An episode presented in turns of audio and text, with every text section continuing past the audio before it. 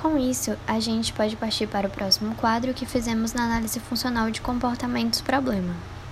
Então, outros dois comportamentos foram analisados aqui, como a resposta de Nando de sugerir ao terapeuta que pode ir a um prostíbulo, e uma outra resposta que foi não ler o livro da sua esposa.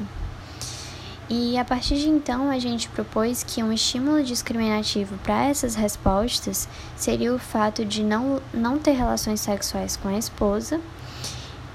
E entendemos como operações motivadoras questões como sentir-se inseguro em relação à esposa e o machismo presente em seus repertórios. Porque esses aspectos aumentam o valor reforçador de ir a um prostíbulo e de não ler o livro da esposa como uma forma de fuga e esquiva.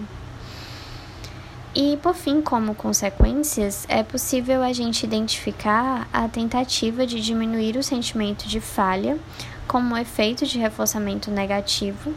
E em relação a não ler o livro da esposa, temos como consequências o distanciamento da esposa e não conversar sobre os estudos e o trabalho dela. Nesse último caso, o distanciamento ele pode ser compreendido como uma punição negativa, porque há uma retirada de um estímulo agradável que seria a presença da esposa.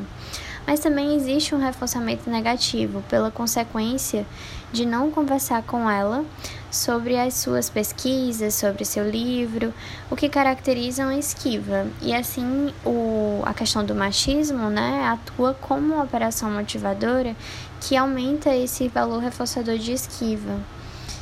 E assim, o comportamento de não ler o livro, ele estava sendo mantido, né, até então.